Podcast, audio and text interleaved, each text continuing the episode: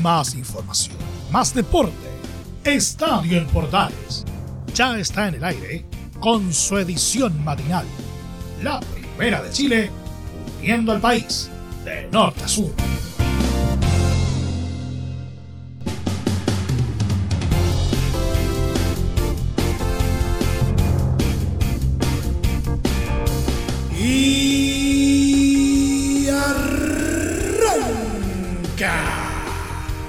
Señoras y señores, ¿cómo le va? Muy buenos días, bienvenidos una vez más, bienvenidos al show. Sí, el fin de semana fue bastante largo, pero no por ello no tuvimos actividad deportiva, todo lo contrario. Se ha dado mucha información entre Copa América, el inicio de la segunda fase de Copa Chile, la Euro 2020 y otras cositas que han marcado la tónica este particular fin de semana. Tenemos mucho para compartir en los próximos 30 minutos, así que comenzamos de inmediato y sin más preámbulos esto que hemos llamado como siempre Estadio en Portales. ¡A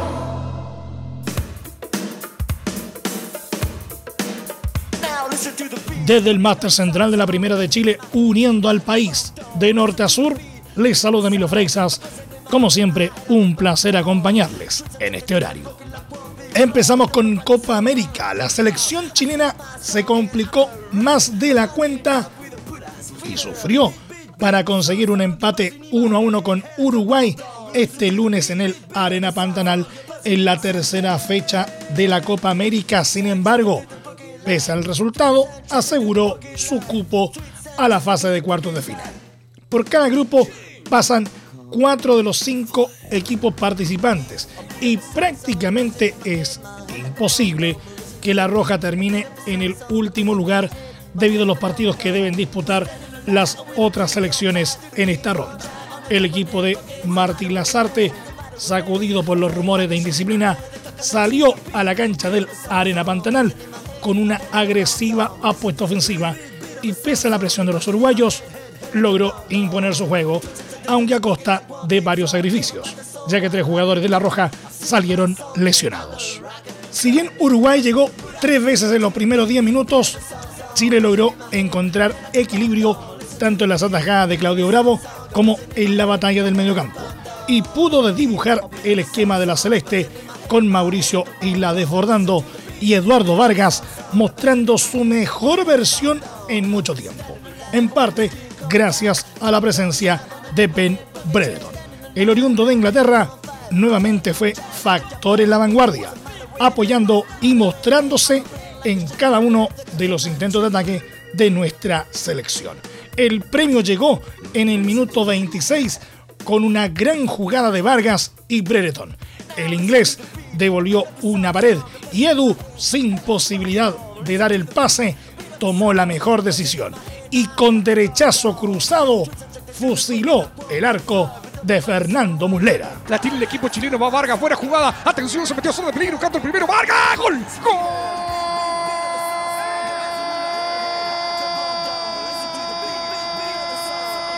Chileno, gol de Chile, gol de Chile, gol de Chile, gol.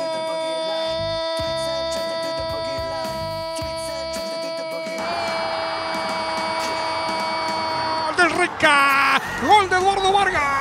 Gol de Falacia. Falacia. Y esta Falacia El disparo cruzado. Poste derecho del portero Fernando Muslera. La ve pasar un disparo tremendo. Un zapatazo de borde interno, pierna derecha. Para romper la red uruguaya. El Falacia. El Renca Vargas. Toma la pelota antes de zona de peligro. Se mete por derecha. Saca un fierrazo. Se lanza Muslera con palo cambiada. No puede contener. Minuto 26. Minuto 26. Uruguay 0. Chile 1. Falacia. El Renca Eduardo Vargas. Lo convirtió. Tras el gol, Uruguay adelantó sus líneas y ejerció mayor presión en búsqueda del empate. Poco antes del descanso, Chile tuvo su primera víctima, ya que Maripán no aguantó ante la lucha con Luis Suárez y cayó lesionado. En su lugar entró Enzo Rocco, que cumplió con creces su rol defensivo, también cubriendo en la marca a Edinson Cavani. En el segundo tiempo, Chile se encerró en el área ante la ofensiva uruguaya y pudo hacer daño con los contragolpes. Pero la falta de definición con remate de Vidal y Brereton no permitió aumentar la ventaja. Sin embargo, el poder ofensivo disminuyó en el equipo de las artes. Vargas sintió molestias físicas y fue reemplazado por Jan Meneses. Y Brereton, quien corrió con ímpetu, estaba agotado. Finalmente, después de tantos intentos, Uruguay consiguió empatar en un tiro de esquina. Matías Vecino peinó un centro y Suárez en área chica anticipó a su ex compañero en Barcelona para empujarla al arco en el minuto 66. Pelota por elevación al centro, cabezazo, gol. Gol.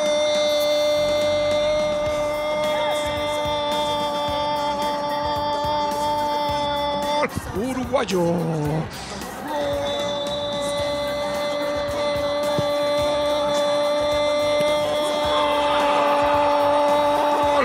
Uruguayo de Luis Suárez. Viene el centro por derecha, pierna zurda, cabecea contra y se lanza al suelo el goleador con el olfato de siempre, el número 9, Luis Suárez, para darle al parante del arco que defiende Claudio Bravo Muñoz. Minuto 21, minuto 21, lo empata Uruguay. Uruguay 1, Chile 1. El goleador, el eterno, el gigante, el 9, el hombre del Atlético de Madrid, Luis Suárez, lo convirtió. En la jugada, Vidal quedó afectado por el remate de Suárez y tuvo que salir cojeando, generando preocupación por su condición física. Lazarte apostó por dar frescura. Envió a Tomás Alarcón y al debutante Luciano Arriagada por Brereton. El jugador de Colo Colo solo participó en una y casi tuvo el gol. Con un remate en área chica que se paseó frente al arco rival. Finalmente, en los últimos compases, Chile tuvo que aguantar con uno menos en la cancha, ya que Eric Pulgar también se lesionó. Y por reglamento, Lazarte no podía realizar más cambios. Uruguay, en tanto, hizo tiempo para evitar una sorpresa y también buscó dar el golpe, aunque sin éxito. Con el resultado, Chile quedó con 5 puntos, mientras que Uruguay sumó su primera unidad en el grupo A de la Copa América. En la cuarta fecha, a jugarse el jueves a las 20 horas, Chile jugará su último duelo de la fase grupal ante Paraguay, clave para conseguir definitivamente el paso a cuarto de final. Martín Lazarte, técnico de Chile, analizó el empate con Uruguay y apuntó que el plan para la clasificación a cuartos de final en Copa América es quedar en un lugar en el que se pueda evitar el enfrentamiento con Brasil, anfitrión del torneo y principal favorito. Nosotros lo que tenemos que intentar ahora es tratar de clasificar y bueno, intentar de no, no, hacerlo en el último lugar de los que clasifican, es decir, como penúltimo, ¿no? Tratar de encontrar un lugar que nos, nos permita, bueno, este, no encontrar del otro lado de la clasificación, de repente en este caso al local, ¿no? Uno de los equipos más poderosos del torneo. Respecto al desarrollo del partido, apuntó que más importante que la estrategia y los números en cancha es importante la gestión grupal. Martín Lazarte en Estadio en Portales AM. Lo más importante para un conductor en el fútbol hoy día, desde mi punto de vista, es la gestión grupal, justamente. Mucho más que el numerito, la táctica, la estrategia. Evidentemente eso es el juego, y uno tiene que tener un determinado conocimiento. Pero la gestión grupal, como líder además, este, es muy importante, ¿no? Así que de ese lugar, nosotros hicimos hoy, nos vamos muy satisfechos. Le diría que el corolario y la firma de esto es la foto que sacaron los jugadores en el vestuario.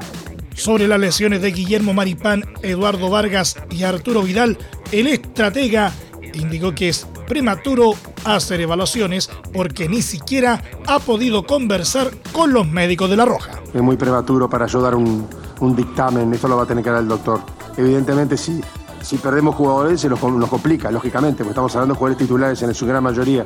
Pero bueno, vamos a esperar que pasen las horas y poder saber a ciencia cierta cuál es la entidad. Además, Lazarte valoró el ingreso del joven Luciano Arriagada. Nosotros vinimos acá con una mixtura. Jugadores experimentados, de gran recorrido, con otros jóvenes, muy nobles, novatos, eh, ir madurándolos, que vayan aprendiendo. fue muy gráfico hoy en, muchos momentos del partido el propio Arturo Vidal fuera del campo o Charles Arakis dentro de él. Finalmente, al ser consultado sobre el cambio de Vidal en el segundo tiempo, reiteró todas las dificultades que ha pasado el King para estar con la roja. Arturo Vidal estuvo lesionado, terminó su liga en Italia lesionado. Vino a Chile para competir y tuvo coronavirus. No entrenó, está fuera de forma, él lo sabe además. Yo creo que hoy hizo hasta que aguantó, hizo un gran partido, sinceramente lo tengo que decir. Argentina logró un ajustado triunfo este lunes por 1-0 ante Paraguay en el Estadio Nacional de Brasilia por la tercera fecha en la fase grupal de Copa América y aseguró su clasificación a cuarto de final. La primera mitad fue dominada mayoritariamente por la selección trasandina, que se puso en ventaja a los 10 minutos gracias a una gran definición de Alejandro Gómez. Tras esa anotación, la albiceleste se generó más aproximaciones con Lionel Messi, Sergio Agüero y Ángel Di María, aunque comenzó a bajar el ritmo tras algunos avisos de Paraguay. En el complemento, el equipo dirigido por Eduardo Berizzo realizó modificaciones en ofensiva y buscó hacerle daño a la selección comandada por Lionel Messi, pero no encontró mucha profundidad. Con este resultado, Argentina alcanzó 7 puntos quedó como líder del grupo A y clasificó a la siguiente ronda. Por su parte, la selección guaraní se mantuvo con tres unidades. El próximo desafío de Argentina será el lunes 28 ante Bolivia a partir de las 20 horas. Mientras que Paraguay chocará ante Chile el jueves 24 a las 20 horas. Y de la Copa América pasamos a la Copa Chile. Curicó Unido y Rangers empataron 1 a 1 en el Estadio La Granja en el inicio de la segunda fase de Copa Chile en una llave que tendrá revancha este viernes en Talca. Los piducanos se pusieron en ventaja rápidamente con un tanto de José Pablo Monreal en los 11 minutos, aunque la igualdad llegó pronto en los 13 mediante Felipe Villarreal, con un tanto de tiro de esquina, pero que no logró ser olímpico, ya que tuvo un roce en el portero Jonathan Salvador. La escuadra curicana dominó el primer tiempo y tuvo situaciones para ponerse en ventaja, mientras que en el complemento el equipo de Luis Marcoleta predominó, aunque sin éxito, en la portería rival. La revancha del viernes se llevará a cabo en el Estadio Fiscal a partir de las 20-30 horas. Partido en que el ganador avanzará a octavos, en tanto que si hay empate se definirá la confrontación en penales. Universidad Católica tricampeón del fútbol nacional se estrena este martes en la Copa Chile 2021 visitando a Deportes Iquique a partir de las 20 horas en el estadio Tierra de Campeones por la ida de la segunda fase. El conjunto cruzado emparejado por sorteo con los nortinos tuvo su último partido el pasado 5 de junio ante Santiago Wanderers, en el último duelo del campeonato nacional antes del receso por la Copa América y llegará con falta de ritmo, aunque con equipo estelar, ya que Gustavo Poyet pudo recuperar piezas importantes en este tiempo de descanso, como Raimundo Rebolledo y José Pedro Fuensalida, quienes se recuperaron del COVID-19. Para enfrentar a Iquique, la formación tentativa de los cruzados será con Matías Dituro, Raimundo Rebolledo, Branco Ampuero, Valver Huerta, Juan Cornejo, Luciano Agüed, Francisco Silva, Felipe Gutiérrez. Diego Valencia, Fernando Sampedri y José Pedro Fuensalida. Por su parte, los Dragones Celestes llegaron a esta instancia tras ganar el clásico a San Marco de Arica en primera fase tras igualar 2 a 2 en el tiempo reglamentario e imponerse 4 a 3 en la definición a penales. La posible formación de Deportes Iquique para recibir a los cruzados será con Daniel Castillo, Bastián Tapia, Ariel Coronel, Mauricio Centeno, John Santander, Diego Fernández, Hans Salinas, Juan Pablo Miño, Gustavo Lorenzetti, Andrés Oroz, Álvaro Ramos. El partido será arbitrado por Felipe González y será transmisión de Estadio en Portales desde las 19.30 horas con relato de Anselmo Rojas. Entre Marco Grande y Marco Chico, media vuelta y vuelta completa. Escuchas Estadio en Portales en la Primera de Chile, uniendo al país de norte a sur.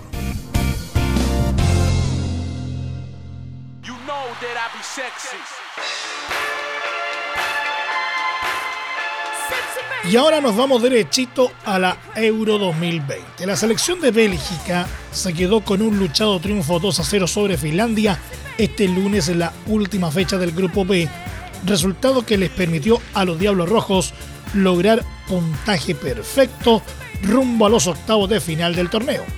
El conjunto dirigido por Roberto Martínez recién pudo ponerse en ventaja a los 74 minutos de partido con la anotación en propio arco del arquero Lucas Radecki, mientras que el delantero Romelu Lukaku terminó por sepultar el marcador con una tremenda definición en los 81 minutos. Gracias al resultado final, el conjunto belga se consolidó en la cima de su zona con 9 puntos, teniendo un escenario favorable para quien sea su rival en la ronda de los 16 mejores del torneo. Finlandia, en tanto, se estancó en el grupo con sus tres unidades y comprometió sus chances de quedarse con uno de los cupos a mejor tercero. La selección de Dinamarca logró una dramática clasificación a los octavos de final de la Eurocopa luego de vencer por 4 a 1 a Rusia y quedarse con el segundo lugar del grupo B del certamen.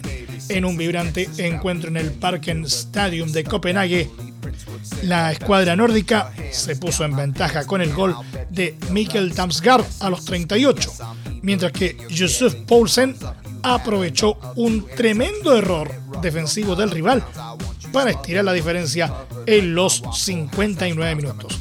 Si bien los dirigidos por Stanislav Cherchesov llegaron a descontar con el penal de Artem Suba a los 70, el equipo danés terminó sentenciando el resultado con las anotaciones de Andreas Christensen a los 79 y Joaquín Maele a los 82. Gracias al triunfo definitivo, Dinamarca sumó sus primeros tres puntos y desplazó a Finlandia de la segunda posición por diferencia de goles.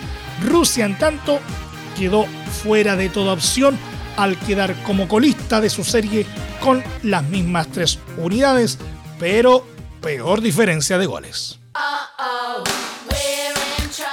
La selección de Austria hizo historia este lunes luego de superar por primera vez la fase grupal de una Eurocopa tras vencer por 1-0 a Ucrania en duelo disputado en el Estadio Arena Nacional de Bucarest en Rumania. El único gol del encuentro lo marcó Christoph Baumgartner a los 21 minutos en un tanto que le sirvió al conjunto centro europeo llegar a los 6 puntos y clasificar como segundo del grupo C por detrás de Países Bajos. Los ucranianos, en tanto, deberán esperar un milagro para meterse como mejor tercero con tres puntos y una diferencia de gol de menos uno.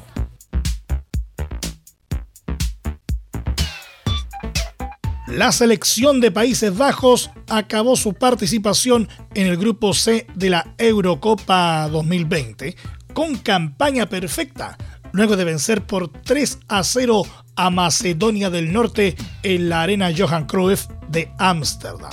El cuadro neerlandés no tuvo problemas para superar al cuadro balcánico y sumar así su tercer triunfo seguido en el torneo continental. El equipo tulipán definió rápido el partido y con goles de Memphis Depay a los 24 y Georginio Begnaldum a los 51 y 58 minutos sentenció el partido y ahora queda a la espera de que se defina el cuadro de octavo de final. Los macedonios, en tanto, se despidieron sin puntos, aunque su capitán Goran Pandev fue ovacionado por todo el estadio luego de anunciar en la víspera que este sería su último partido con el elenco nacional.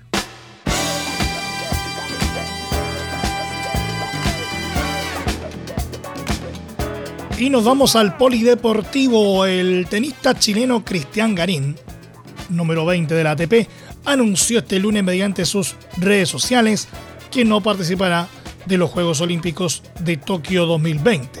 Cita a realizarse desde el próximo mes de julio.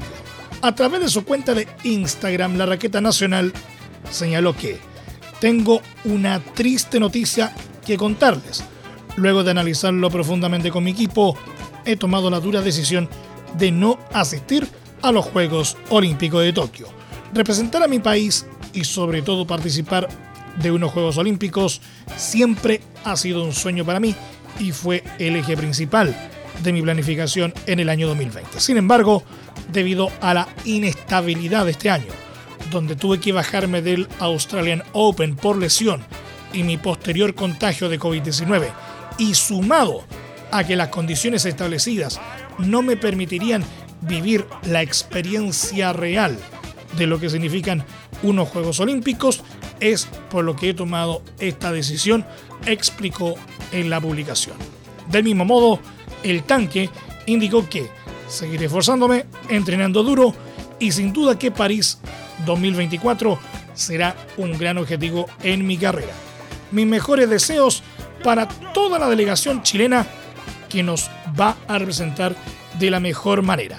Gracias a todos por el apoyo de siempre.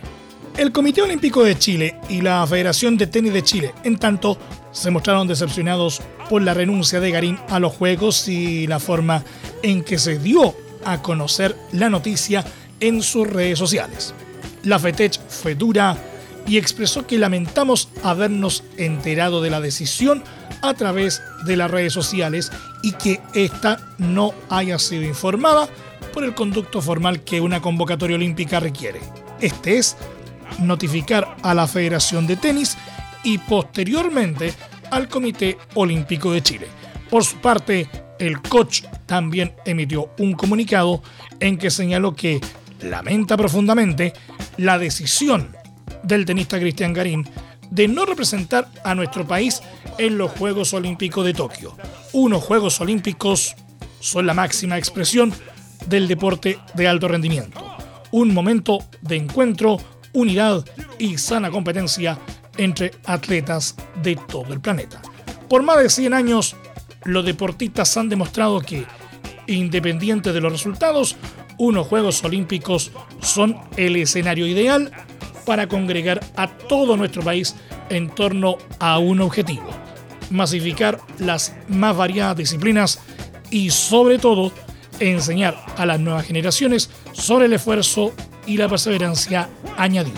Agradecemos a los deportistas del Team Chile quienes, a pesar de las circunstancias especiales que vivirán en Tokio debido a las medidas de control y prevención del COVID-19, estarán representando a nuestro país. Tras la decisión del señor Garín de no representar a Chile, nuestra delegación para los Juegos Olímpicos de Tokio disminuye en un deportista, ya que el cupo fue obtenido por él gracias a su ranking ATP y no puede ser reemplazado por otro tenista nacional, Cerro. Y nos vamos. Muchas gracias eh, por la sintonía y la atención dispensada. Hasta aquí nomás llegamos con la presente entrega de Estadio en Portales en su edición AM, como siempre, a través de las ondas de la Primera de Chile, uniendo al país de norte a sur. Les acompañó Emilio Freixas. Muchas gracias a quienes nos sintonizaron a través de las distintas plataformas de Portales Digital, a través de la red de medios unidos en todo el país y por supuesto también a través de la Deportiva de Chile, radiosport.cl continúen en sintonía de Portales Digital, porque ya está aquí Leo Mora y la mañana al estilo de un clásico. Portaleando la mañana a continuación. Más información luego a las 13.30 horas en la edición central de Estadio en Portales junto a Carlos Alberto Bravo y todo su equipo. Recuerden que a partir de este momento este programa se encuentra disponible como siempre en nuestra plataforma de podcast en Spotify, en los mejores proveedores de podcasting y por supuesto también en www.radioportales.cl. Que tengan todos un muy buen día y un excelente inicio de semana y lo más importante, ahora más que nunca, quédate en casa. Más información, más deporte. Esto fue Estadio en Portales, con su edición matinal. La primera de Chile, viendo al país de norte a sur.